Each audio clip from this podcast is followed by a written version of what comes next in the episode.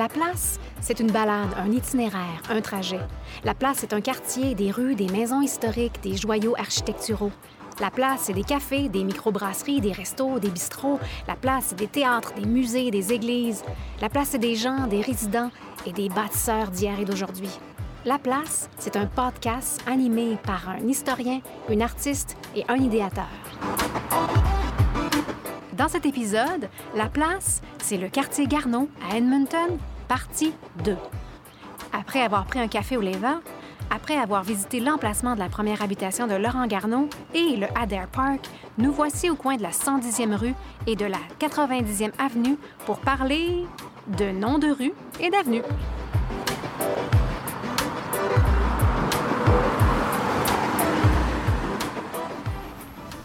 Alors, une autre chose qui est intéressante, euh, dans le quartier Garneau, si vous levez les yeux quand vous faites des balades à pied, euh, surtout en voiture, c'est peut-être un peu plus difficile, mais regardez sous les panneaux où il y a les, les, rues, le, nom, le, numéro des rues et des avenues. En fait, on a les anciens noms des rues d'Edmonton. Puis ce serait intéressant peut-être de mentionner pour les gens qui ne savent pas, c'est en 1914 qu'il y a eu un référendum pour voter sur deux systèmes de nomenclature des rues qui avaient été proposés. Il y avait un système à numéros, celui qu'on connaît, et l'autre était appelé le Edmonds-Scona System. C'était un mélange de quadrants et de plans cartésiens avec des numéros et des noms. Ça avait été proposé par deux, deux, deux Edmontoniens à l'époque. Mais au référendum, c'est le système à numéros qui a finalement été adopté, celui qu'on connaît maintenant des rues et des avenues et qui rend quand même la vie un peu plus facile. Mais ici, par exemple, là, en ce moment, on est au coin de la 89e avenue et de la 110e rue. Et on voit que la 110e, c'était la Saint Albert Street. Et la 89e, c'était Le Gall Avenue. Donc, euh, Le Gall Avenue pour euh, notre cher Émile Joseph Le Gall, le premier archevêque catholique d'Edmonton. De la ville d'Edmonton. De la ville. On fait la distinction parce qu'avant, c'était l'archidiocèse de Saint-Albert. Mais c'est ah après son déménagement en ville que c'est pour ça qu'on le nomme le premier, mais en fait, c'est le premier après que ce soit déplacé à Edmonton. Que ça a bougé. OK, OK, voilà. Merci, euh, Denis, l'historien. Euh, c'est quand même, c'est quand même euh, toute cette question-là, c'est, je trouve, c'est le système le plus pragmatique. Oui. Mais dans le bon sens et le mauvais sens. sais, dans le bon sens que c'est très facile de se démêler, même si les gens disent que ça peut être c'est très c'est cartésien, c'est très clair. Ouais. Mais il y a tel, très peu d'imagination, puis très peu de possibilités de commémoration. Cela dit, on regarde aujourd'hui où tout est nommé après des affaires complètement anodines, comme euh, Mayfair, puis euh, euh, Hillside, puis des affaires comme ça qui n'ont aucune pertinence.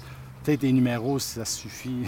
ça suffit. Mais ce que j'aime, en fait, c'est qu'on ait fait le, geste de remettre les noms en dessous. Puis je regardais tout à l'heure, il y a un plan d'université qui est près de l'arbre de Laurent Garneau, justement. Puis l'université a pris la peine de chaque fois qu'il y a le, numéro de l'avenue ou de la rue, il y a en dessous le nom original de la rue ou de, l'avenue. Donc, c'est bien, ça nous rappelle un peu, quoi, un peu c'était quoi. Tout à l'heure, justement, on était sur la 111e avec l'arbre de Laurent Garneau. Bien, c'était la Garneau Street, c'était la, la, rue Garneau. Euh, la 89e avenue, je viens de dire, c'est la Legale. La 88e euh, avenue, c'est Fabre, l'avenue Fabre. Donc là, on a cherché un peu, hein, n'est-ce pas, Denis? Puis on ne sait pas si c'est pour un, Monseigneur Fabre euh, qui, a, existé un petit peu plus tard ou un autre Monsieur Fabre qui aurait été un oblat qui a, qui a renseigné à Saint-Jean. Moi, je dirais que ça doit, être, ça doit être le dernier, sauf... C'est une question difficile parce que ce, prêtre-là euh, est arrivé après l'époque de Garneau. Ouais. Euh, donc, qui a choisi ces noms-là et pourquoi Fabre et non pas plusieurs autres, euh, sais, Daridon qui était le fondateur de Saint-Jean. Il y avait d'autres personnes qui auraient eu un statut plus élevé, si on veut, là, si on regarde ça de façon hiérarchique. Mais euh, il va falloir continuer à fouiller pour voir mm-hmm. pourquoi ce Fabre-là avait... Et effectivement, peut-être que c'est quelqu'un qui a juste avait un lien avec un autre Fabre qu'on n'a pas trouvé encore. On pas trouvé encore. Euh, donc, quand même plusieurs noms euh, francophones ou d'origine francophone dans les anciens noms de rue. Euh, il y a la 109e rue aussi, euh, la grande rue commerçante dont, on parle, quand, évidemment, quand on parle de Garneau, qui s'appelait le Anthony Street pour Antoine Prince. Denis, Antoine Prince. Antoine Prince, le premier politicien de langue française dans ce qui est aujourd'hui l'Alberta. Il était en fait de, de Saint-Albert. C'est là où il a œuvré. C'est ça, son siège est à partir de Saint-Albert. Euh, mais c'était un activiste, un, francophone très actif euh, dans la Société Saint-Jean-Baptiste et autres. Euh, il y avait une élite canadienne-française quand même très bien développée à l'époque. Donc, c'est pas si surprenant que ça. En fait, jusqu'à 1885, la majorité des locuteurs non autochtones dans la région d'Edmonton étaient francophones. Jusqu'à 1885, il ne faut pas l'oublier. Pendant qu'on emprisonnait M. Garneau pour, euh, contre la loi martiale, euh, c'était quand même, si on inclut les métis de langue française et les francophones, on était ma- 60% de la population. Majoritairement. donc, c'est pas si surprenant qu'on avait des représentants politiques. euh, puis je pourrais continuer sur toutes les, les banques, les hôtels, les commerçants, les, les pourvoyeurs qui étaient des francophones euh, qui ont colonisé ou ils ont choisi la région d'Edmonton. Euh, puis il y avait Saint-Albert aussi qui était très très fort, puis était quasiment à la même grandeur qu'Edmonton à l'époque. Euh, Qui était très francophone. oui, très francophone. Mais c'est quand même intéressant que pour Antoine Prince, on n'ait pas nommé la rue Prince Street, Mhm. mais bien Anthony. Ouais. Puis même c'était Saint, Saint Anthony ou Anthony. À vérifier tout à l'heure. On Oui, va le à voir. vérifier. On va le voir. Et la 80e avenue Rouleau, la Rouleau avenue, pour Charles Borromé Rouleau, juge de la Cour suprême des TNO. Oui, Donc- bien, en fait, euh, il était le, parmi le les premiers quatre magistrats nommés pour ce territoire ici. Donc, avant ça, toute la justice s'administrait à partir de Rivière-Rouge. Mais quand on a nommé des magistrats euh, qui étaient plus pour les territoires, donc à l'extérieur du Manitoba, euh, là, il, est- il faisait partie des premiers euh, juges. Aussi, l'envers de la médaille, c'est qu'il était également le, le juge qui a condamné à mort euh, les Autochtones qui ont révolté à Lac-la-Grenouille. Euh, et ce n'était pas en suivant les règles normales de la justice, euh, parce qu'il y avait énormément de pression d'abattre tout ce qui est de résistance, rébellion. Euh, on a été plus tendre envers d'autres accusés, mais eux, on a invité les enfants d'école, de l'école résidentielle à côté, de venir visionner la pendaison de, de ces, ces gens-là. Donc, Charles Borromé Rouleau. oui. Mais quand même un, fondateur, un, Ouais. une élite euh, de la communauté de Calgary, en fait. Euh, fondateur de Rouleau, ben fondateur euh, nom utilisé pour Rouleauville, lui et son frère, qui était également chirurgien. C'était des très grands Calgariens à l'époque. Euh, ben, je dis Calgariens, en fait, c'était des Rouleauvilliens. Oui, ben oui, oui, Rouleauvillois. Rouleau- ben oui, Rouleauville. hein. Mais c'est ça, donc le fait que moi j'étais surpris quand j'ai vu ça, euh, qu'il y a une rue nommée après lui parce que je l'associe tellement à Calgary, Ouais, Euh, mais ça montre son importance euh, en ayant son nom utilisé ici. comme magistrat. Ouais. Donc, euh, on vous conseille de lever les yeux parfois et regarder les, les- les plaques avec les numéros de rue parce qu'il y, y a de l'information et plein d'histoires qui vous attendent. Nous voici au coin de Royal Avenue. Royal, Royal? Royal. Pour Royal. Ah, Oui. Royal, ça Royal- vient-tu du Manitoba? Donc, donc c'était Royal, Royal, Royal, fran- euh, français? Le, le Royal père était le premier lieutenant-gouverneur du Manitoba. Oh! Et, euh, C'est ça, mais, mais lorsque lui, il était lieutenant-gouverneur du Manitoba, il était également lieutenant-gouverneur du Nord-Ouest. OK. Et parce qu'il n'y avait pas d'assemblée législative ou représentativité euh, démocratique, ça veut dire que lui a joué un très grand rôle pour l'insertion des droits linguistiques des franco-catholiques sur le territoire ici. Cool!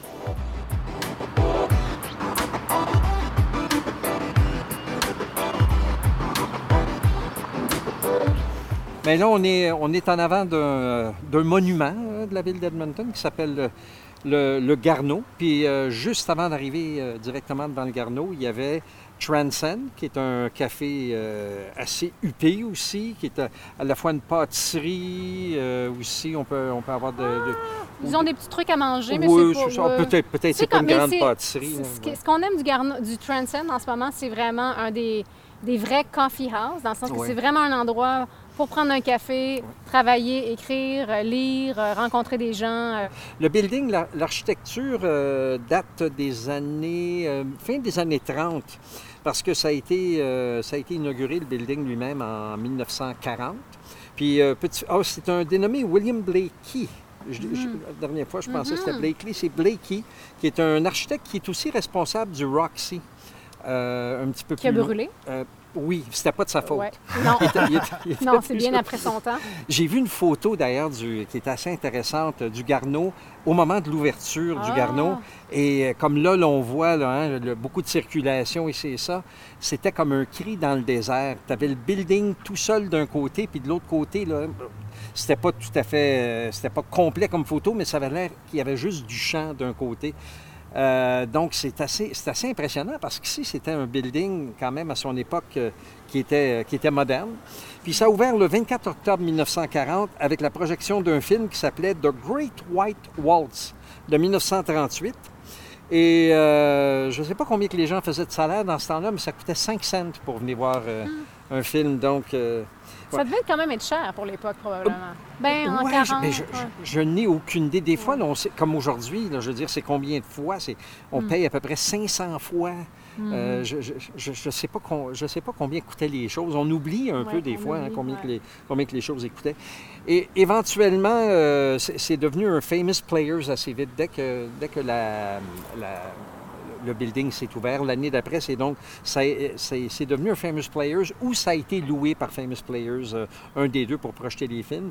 Et ça, ça a duré jusque dans les années 1990.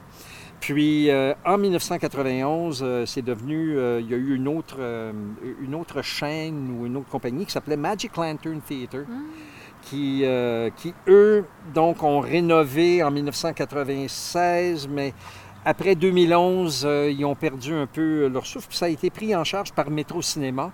Et là, euh, la vocation du, euh, du Garneau, euh, c'est euh, le cinéma euh, répertoire. Puis euh, d'ailleurs, moi je trouve que c'est tellement une belle, belle salle, à peu près 600 places, même que c'est extrêmement grandiose si on compare ça maintenant au, tu vois, dans, dans les, dans les, plus petites, les plus petites salles ici, là, je veux dire, ça t'amène dans, dans un autre siècle, euh, littéralement. Mais qu'est-ce qui est important du côté du Garneau, c'est que le Garneau a accueilli un événement euh, francophone euh, quand même euh, assez extraordinaire, qui est l'inauguration. le- Ils ont accueilli la première émission de CHFA, Ben oui. euh, Radio-Canada ici, qui, euh, qui à l'époque, en 1949, n'était pas encore Radio-Canada. C'est- Ça a été fondé comme étant une radio euh, privée, euh, fondée euh, par des francophones, par la communauté. Puis, Denis, je te demanderais, là, parce que je sais que tu as des détails sur la bataille qui, euh, qui a été euh, menée pour euh, se rendre là. Mais le 20 novembre, euh, après toutes ces batailles-là, le 20 novembre euh, 1949, euh, il y a eu donc l'inauguration puis la, la- la première émission, les premières émissions de CHFA. Qui Ici même, dans, dans le Garner dans ce building ici, là, à quelques 100 pieds de nous autres, là, même moins que ça, peut-être 50 pieds de nous autres à l'intérieur de- Mm. du building. Mais euh, j'ai- j'ai vu aussi, comme toi tu as vu, qu'il y, a eu, euh, y a- il y a eu maille à partir pour se rendre là. par Bien, exemple, hein. c'était. On, parle, on pense de. Pour ceux qui sont familiers avec les, les batailles pour l'éducation francophone, moi je dirais que c'était la première grande bataille au 20e siècle. Euh, D'abord, c'était extrêmement important. Tout- tout- les ordres religieux, les leaders communautaires se sont rassemblés ensemble à Prudhomme, en Saskatchewan. En fait, donc les prairies se sont rassemblées pour dire quelle stratégie on utilise. Est-ce qu'on achète du temps d'antenne des majori- de la majorité? Est-ce qu'on fait nos propres euh, émissions? Que, comment est-ce qu'on s'organise? Ils ont choisi, ils ont dit la seule chose qu'on peut faire, c'est vraiment euh, d'avoir nos propres postes de radio. Donc, euh, ici, effectivement, ils ont fait des prélèvements de fonds. Puis quand on retourne dans les documents pour voir comment ils l'ont fait, on le voit, c'est vraiment à coût de 50 cents, d'une pièce, etc. Euh, ça a été organisé très, très grandement par les paroisses. Oui. Donc, tu sais, après la messe, on passait le chapeau, là. Puis après plusieurs années de ce prélèvement de fonds-là, on a réussi. Puis on parle quand même de plusieurs centaines de milliers de dollars qui ont été prélevés, là, Wow. euh, à l'époque. Ouais. Tu sais, parce qu'il fallait, c'était des antennes, puis c'était, c'était énorme ce qu'ils avaient à monter. Euh, et il y avait de l'opposition féroce. Euh, moi, de mes propres yeux, j'ai vu les, euh, les pétitions, puis les, euh, les correspondances par le- le- le- les orangistes. Absolument. Tu sais, C'était vraiment comme des, des bureaux régionaux de, de- du Loyal Orange Order. Et eux autres, ils militaient pour que CBC à l'époque, qui était le CRTC d'aujourd'hui, euh, refuse de... de- et, et ce n'était pas du, dos de la cuillère non plus. Là. On ne disait pas, euh, on, on trouve ça... C'est réellement, le- on ne peut pas avoir le français Ils sur les ondes publiques, puis les ondes publiques. Yeah. On- si on fait ça, tout ce qu'on va faire, c'est semer la division, parce qu'il y aura une langue autre que l'anglais qui prédomine sur les ondes. Donc, et, et- et c'était euh, sans gêne. Donc, euh, ils ont dû surmonter énormément, énormément. La législature, il y a eu des en pleine en pleine assemblée euh, législative, il y avait Oui. des, des gens qui, euh, qui, qui se levaient pour euh, clamer contre ça. C'était Ouais. vraiment vraiment incroyable. C'est même surprenant. Je- tu sais, on se transpose, ça fait quoi à peu près 70 ans de ça. J'aurais pas aimé faire partie de cette gang là qui qui ont eu à se défendre dans ce contexte-là. Euh, moi, j'ai eu l'occasion euh, de, travailler à CHFA, puis je veux dire, je suis arrivé alors que tout était fait, le, travail, le travail de grunt, comme on dit, je veux dire, tu sais, tout était établi, tout ça, c'était maintenant rendu Radio-Canada. Je peux juste pas imaginer. Je regardais la liste du personnel aussi, tu sais, je veux dire, c'était... euh, On, on, euh, on avait des gens, on avait les meilleures personnes disponibles dans la communauté, les personnes les plus éduquées, puis on ne devait pas les payer beaucoup à part de ça. Fait qu'il y a beaucoup de gens qui travaillaient pour, pour la cause. Mais il faut dire qu'avant les années 80-90, euh, la- euh, mettons les années 80 pour être plus clair, les, euh, c'était pas tellement payant de travailler à la radio. Puis il faut se rappeler, comme euh, toi, tu es un ancien radio-canadien. Ouais. Euh, les gens aujourd'hui qui sont familiers du tout avec le paysage francophone à Edmonton, en Alberta, tout le monde connaît CHFA comme étant le- la radio de Radio-Canada. Alors que, Et Alors que c'était une radio communautaire. sais. jusqu'en jusqu'en 74. Oui, donc en 74, juste pour les auditeurs, ce qui est arrivé, c'est que, comme j'ai mentionné, on, ben, on en a parlé, que c'était lourd, c'était énorme comme opération à maintenir. Et lorsque on a privatisé Société Radio-Canada, puis c'est devenu euh, une, une entité qui était pour euh, avoir euh, relié le pays Oui. de côte en côte en côte, euh, il fallait qu'il y ait des postes de radio. Et entre-temps, juste par hasard, des postes comme CHFA avaient de la difficulté à mener. Absolument. Donc, ils ont dit, on va l'acheter de vous. Euh, et en fait, histoire intéressante, ce poste-là a été vendu euh, et on a créé une- la fondation de la CFA avec ça. Donc, c'était à l'époque 4 millions de dollars. Aujourd'hui, ça doit valoir 12-13 millions de dollars. Oui, ils ont sûrement. vendu le terrain et les installations. Oui. Pas juste au sud de White Mud. Quand tu regardes les vieilles photos, là, c'est réellement euh, CHFA. Il y a une boîte, comme une boîte. Là. Ça a l'air d'un- de- de- de- des- anciennes installations de toilettes dehors. Oui. Puis au-dessus, tu vois l'antenne et tu vois des vaches partout dans un champ. C'était juste, ouais. En plein Puis c'est par le temps qu'ils l'ont vendu à Radio-Canada, c'était devenu euh, comme de, du, de, de- de l'immobilier très, très convoité. tu sais, donc, ils ont pu bien faire. Et juste à côté du théâtre Garneau, dans le même petit bloc, donc on a parlé du Transcend, qui était le Jones Coffee avant. Il y a toutes sortes de petits commerces, mais il y a, entre autres, un commerce qui est euh, géré euh, par des francophones, par des Québécois. Il y a la poutine. Mmh. Et, Alors- et en fait, si on se demande si c'est authentique, quand on dit la poutine, est-ce qu'ils sont francophones, tu regardes même dans la vitre, ça dit service en français. C'est vrai, hein? Oui. Oui, c'est vrai, oui, on voit. Service en français. Donc, euh, vous voulez une bonne poutine euh, originale, euh, c'est l'endroit euh, où aller euh, à Edmonton, entre autres. Ah oui, si, vous voulez, si vous venez du Québec et vous voulez avoir quelque chose de chez vous, c'est quand même, il y en a quand même, euh, il y en a quand même un peu partout ici, mais ça, c'est apparemment c'est bien reconnu. Mais il y a aussi le café bicyclette dont oui, on parlera Café une autre qui fois. fait une très puis, bonne poutine euh, dans Bonnie Puis euh, il y en a un là aussi. Ah, ben là, il y en a partout maintenant, mais il faut Oui. avoir le bon fromage. Donc, si le fromage est fait au. Cheese Factory, en général, Ouais. et, et il va être- la poutine va être bonne. Donc, on sait quoi faire pour ça.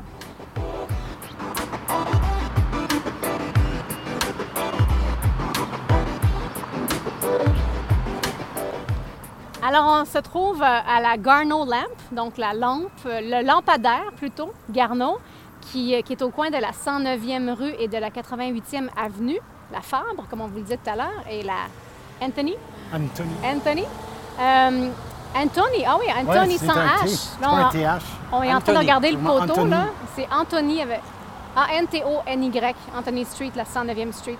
Et euh, le lampadaire ici était vraiment au milieu de l'intersection parce que là, on avait la 109e qui, con- qui continuait finalement, qui passait juste à côté de où se trouve maintenant le High Level Diner. Mais il y avait aussi euh, le tramway, il y avait le train, il y avait les routes pour les voitures. Donc l'intersection est un petit peu déplacée maintenant. Je pense que dans les années probablement 70, on a un petit peu bifurqué l'entrée du High Level Bridge parce que là, on est tout près du High Level Bridge. On ne l'a pas mentionné, mais on est vraiment euh, à l'embouchure du High Level Bridge qui traverse la rivière Saskatchewan. Et, et le lampadaire n'était pas seulement un lampadaire, en fait, c'était une fontaine. Donc, tout autour, et ça, on a appris ça avec un, un- un généreux passant quand on faisait un peu de recherche, qui nous a arrêtés, qui nous a vu qu'on regardait le, le lampadaire pour nous dire qu'il y avait, euh, il y avait ici, dans- à son époque, il se rappelle très bien de ça, une fontaine pour les humains, une fontaine pour les chevaux et une fontaine pour les chiens. Alors, euh, alors par une journée comme aujourd'hui, il fait très chaud, on aurait bien apprécié avoir un petit peu d'eau, mais euh, on ira, on ira s'abreuver euh, tout à l'heure au Sugar Bowl.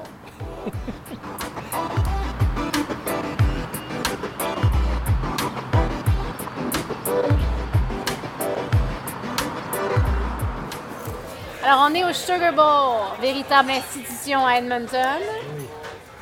Le Sugar Bowl qui existe sous le nom du Sugar Bowl depuis 1943, quand même. Ça a longtemps été un burger joint, euh, un petit, un petit, je, je vais dire un petit diner.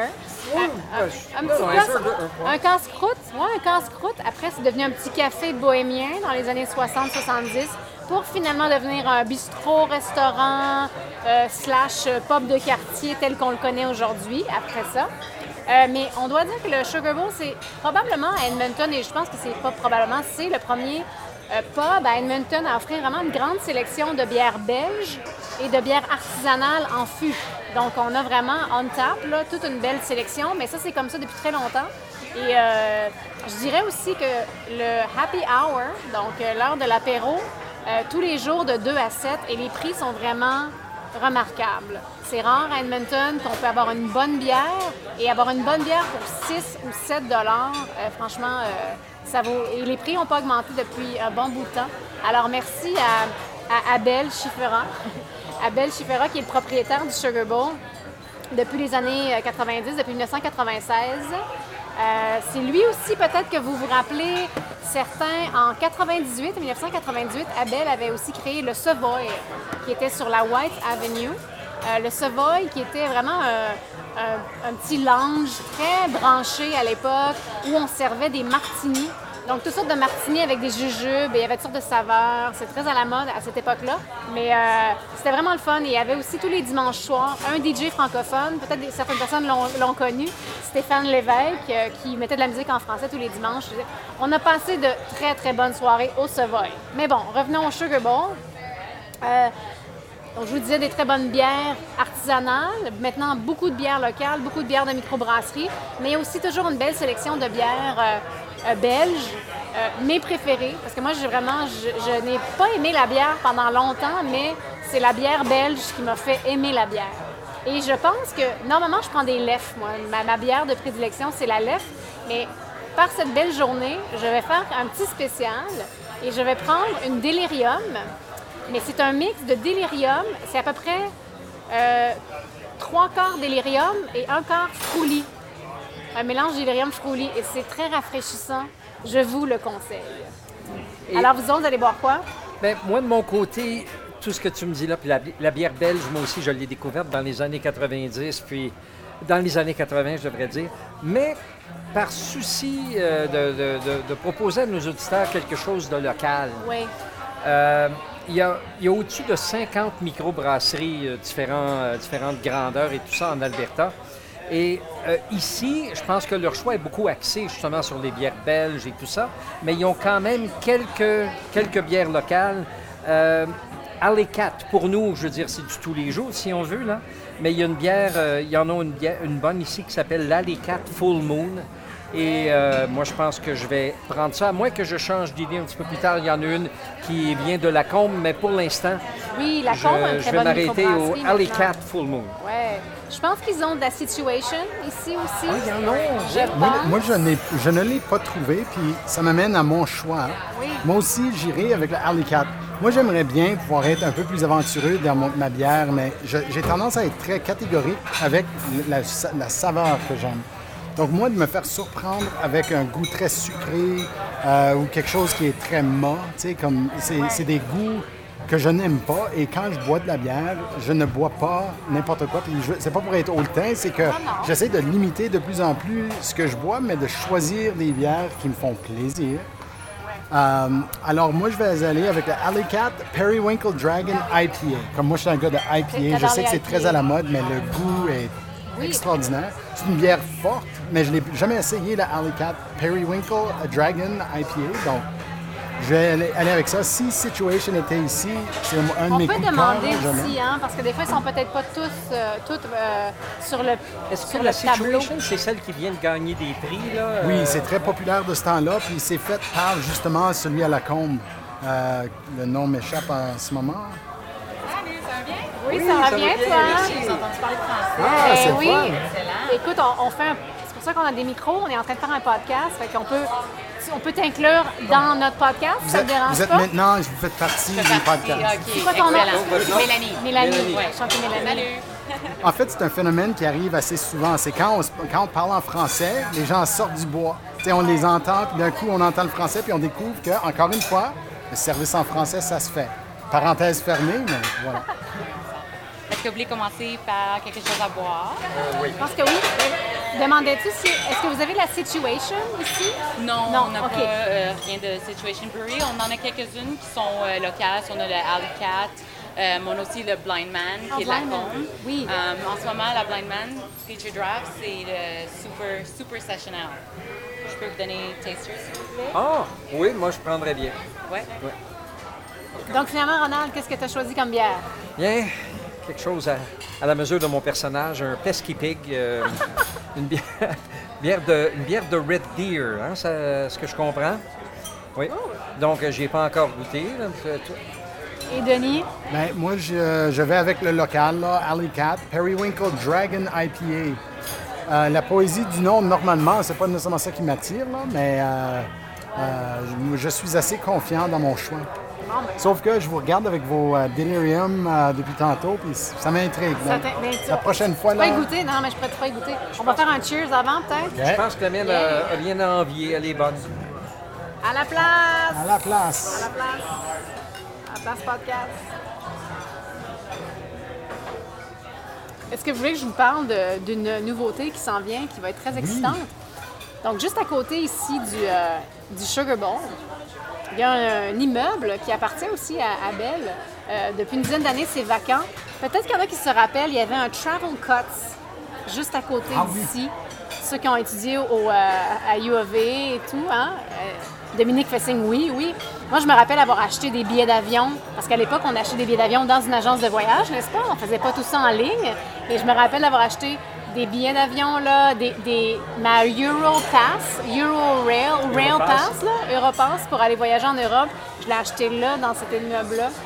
Mais bon, c'est pour dire que c'était vacant depuis plusieurs années, mais Abel qui arrête ce projet-là depuis très longtemps. Ah, le, le voilà, justement, il est derrière nous, Abel. Bon, pas grave, on fait pas ça.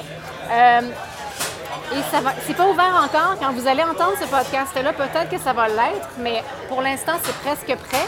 Ça va être une euh, boulangerie, pâtisserie, charcuterie et une rôtisserie, vraiment d'inspiration parisienne, parce que le propriétaire Abel est un fou de Paris. Il passe une partie de son année à Paris.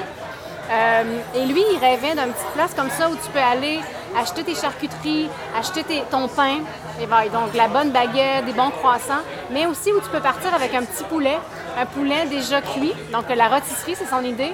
Donc tu pars avec ton petit poulet, puis tu rentres chez toi le soir, puis là, tu te fais une belle salade, puis tu manges ton petit poulet rôti euh, à- avec ça.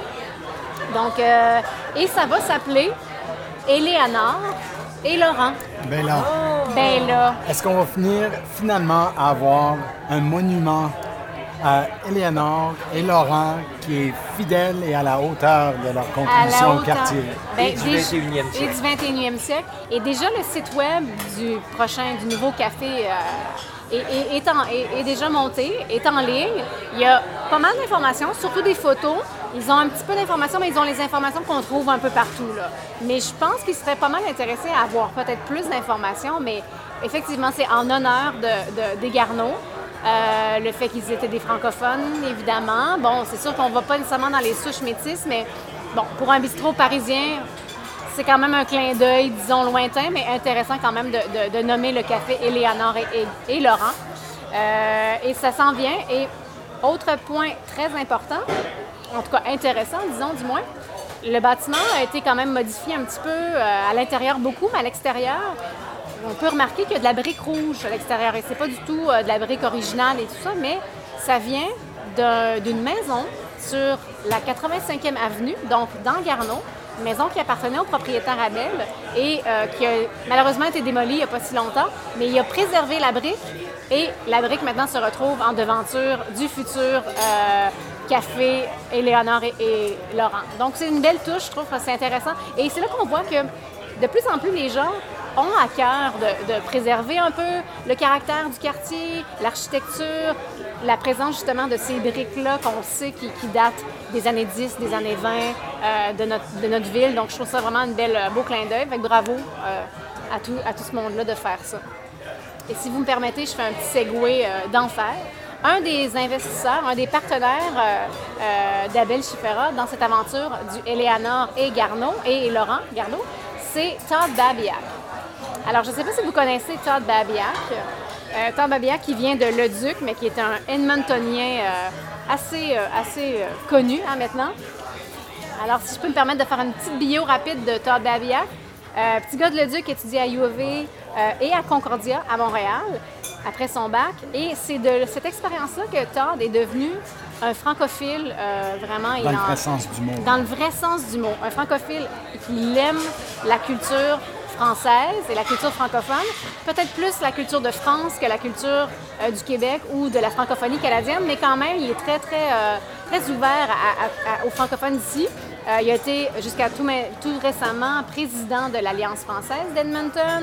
Donc, euh, c'est vraiment un francophile, comme on dit, dans tous les sens du terme. Il a passé une année en France avec sa femme et ses deux enfants pour écrire un livre qui est situé en Provence.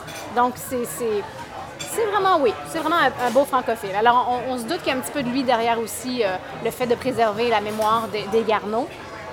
Euh, il a été, longtemps été euh, chroniqueur culturel au Edmonton Journal, donc c'est un peu ça qui a donné sa, sa- sa- sa célébrité, si on veut, sa célébrité locale.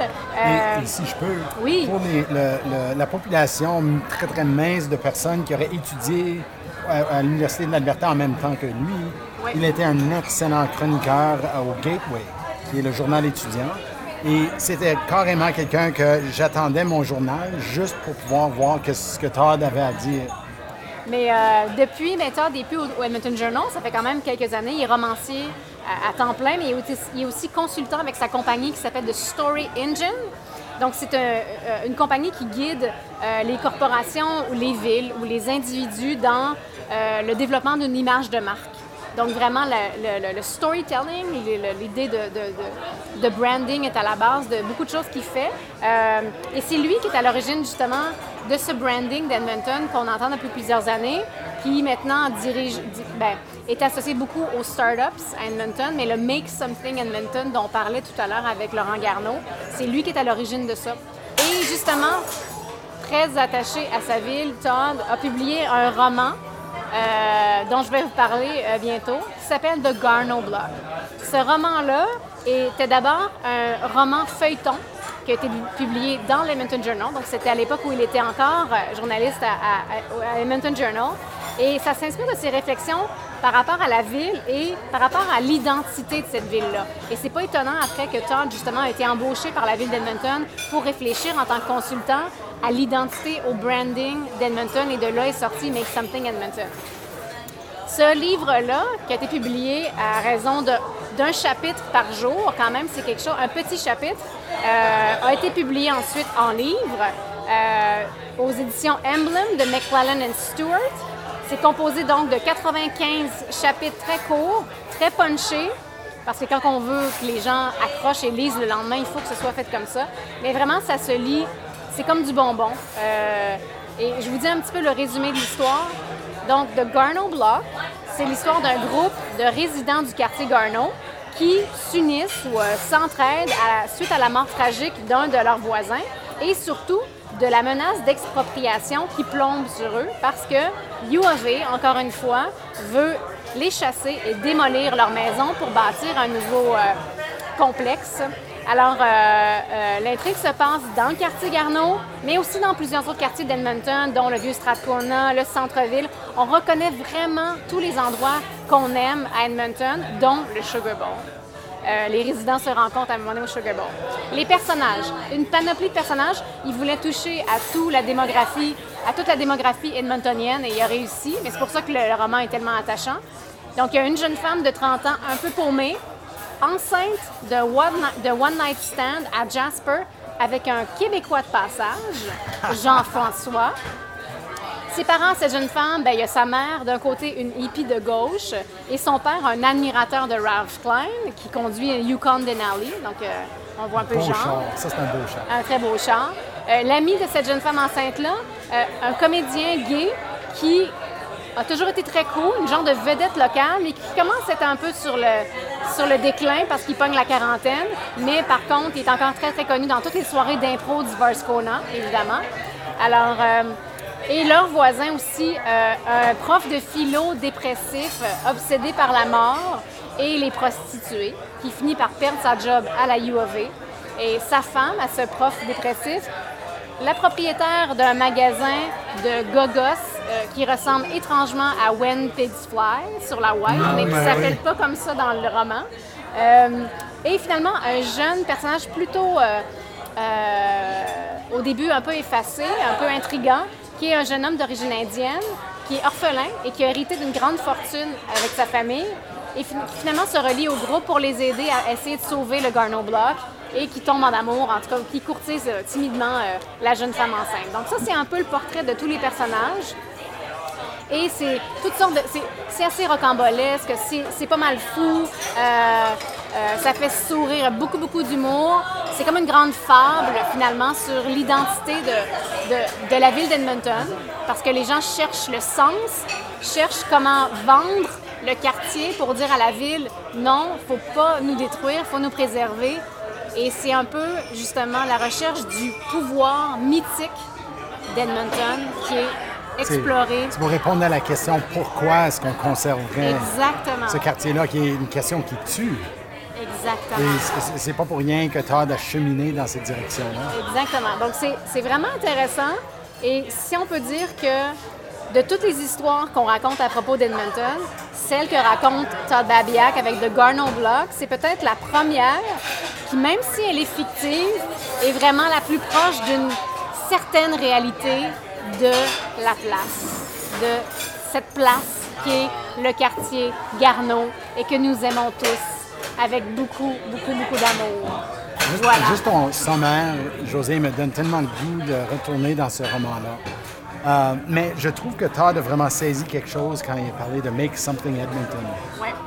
Parce que, et, et pour retourner au sujet de la journée, je pense que lui a capté le- le- l'essentiel de, de, de Garneau. Parce que Garneau est arrivé à une époque où on venait pas ici pour la culture, on venait pas ici pour l'argent facile, on venait pas ici, on venait ici parce que c'était un nouveau chantier. Puis en quelque part, il y a une histoire commune, universelle, des gens qui arrivent ici pour pas faire fortune, mais c'est parce qu'ils ont l'impression que c'est un chantier où ils peuvent faire quelque chose. Donc je trouve qu'il y a quelque chose là. possible. Le Far West, ouais, Ouais, c'est ça. c'est- c'est une page blanche. Moi, j'ai toujours dit Absolument, qu'Edmonton est oui. une espèce de page blanche Effectivement. où tu peux arriver et commencer ta vie, te inventer ta vie ou te réinventer si tu arrives d'ailleurs. Mais euh, moi, ça me touche beaucoup ce que- ce que- ce que- ce qu'on dit quand on parle, quand je fais de la recherche qu'on parle des premiers, des gens qui sont venus s'installer ici, en n'oubliant pas évidemment les peuples autochtones qui étaient là bien avant nous, mais c'est qu'on est tous pareils en quelque part. On s'installe ici pour, euh, pour faire quelque chose de sa vie, make something of yourself, euh, faire quelque chose de sa vie. Fais quelque chose. Fais quelque chose. Puis il y a de la place pour tout le monde à faire quelque chose. Tu as une idée, en général, peu de gens l'ont eu avant toi, ou il y a encore de la place pour que tu l'exploites, pour que tu le développes. Tu as, une envie, tu as un projet. Tu veux faire un podcast. Donc Tu même sans, podcast, même fais sans un le savoir, la place prend une nouvelle dimension. Oui, ben oui. Oui. Il y a de la place dans la place.